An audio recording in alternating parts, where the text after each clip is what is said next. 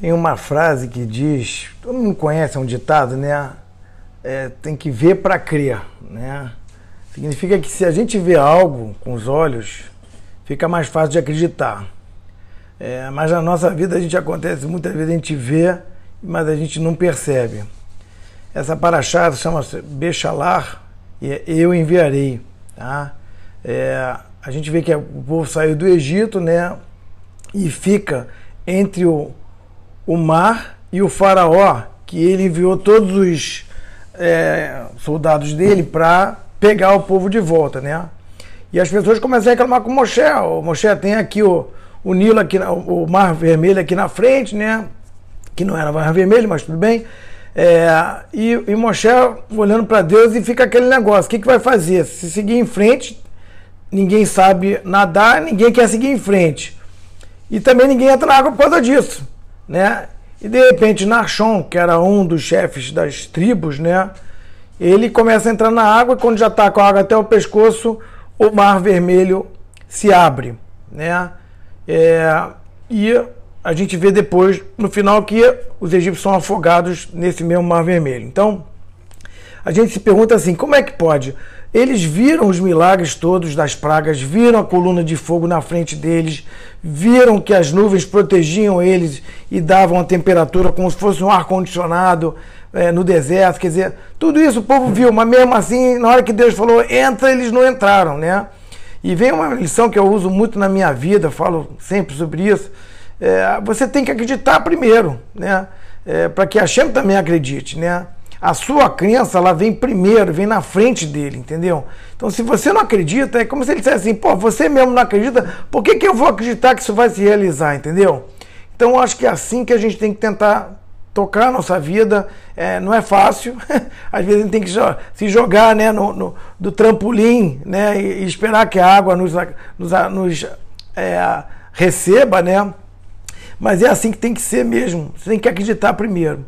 Tem duas, tem uma, tá escrito também duas coisas que eu acho legal nessa paraxá, que é que quando os egípcios eles foram afogados, né, no mar, os anjos começaram a cantar e as mulheres também, né, é, Miriam e outras mulheres começaram a entoar cânticos agradecendo aquilo, né? Mas Deus repreendeu os anjos, ele não repreendeu as mulheres. Mas está é, tá escrito que ele repreendeu os anjos porque ele falou: como é que você vocês podem se alegrar quando as minhas criaturas estão se afogando, né?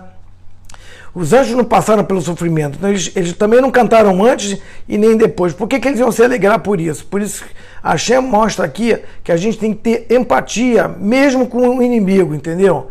E eu acho que essa lição é muito bacana para a gente é, perceber uma coisa. E outra coisa que eu acho bacana é que as mulheres que sofreram mais do que os anjos porque tem uma, uma coisa que o Reb explica, bem interessante. O, o, é, eu vi o decreto de jogar os filhos no, no Nilo, né? E não existe coisa dor pior do que uma mãe perder o filho. Então isso é considerado como se as mulheres sofressem mais do que os homens é, também no, no, Egito. Então é, a alegria delas não podia ser segurada mesmo, entendeu? Então Deus não repreendeu elas por conta disso. Mas mesmo assim a gente aprende que é duro para Hashem é, ver uma vida é, ser é, ceifada de alguma maneira, mesmo que ela seja podre, entendeu? É, assim como a gente viu né, que os faraós também é, quiseram afogar as crianças no Nilo, a gente, eu acho, tem hoje uns faraós disfarçados dentro da gente, entendeu?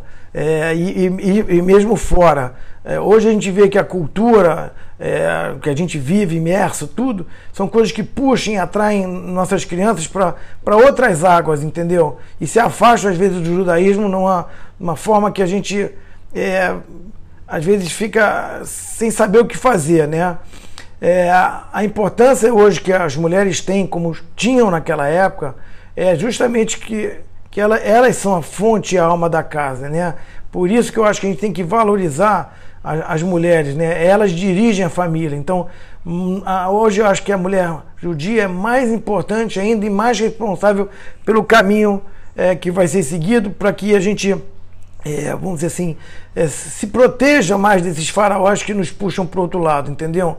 Então, é, quem tem uma mulher em casa já viu, né? Não precisa ver para crer que, do que eu estou falando, entendeu? Então, caso ainda você precise ver para quê, eu acredito que você tem que conversar mais com a sua esposa, que ela vai te explicar justamente o caminho que você tem que seguir. Então, que a gente tenha uma boa semana, com alegria, saúde e parnúcia também, tá bom? Shabbat Shalom também a todos.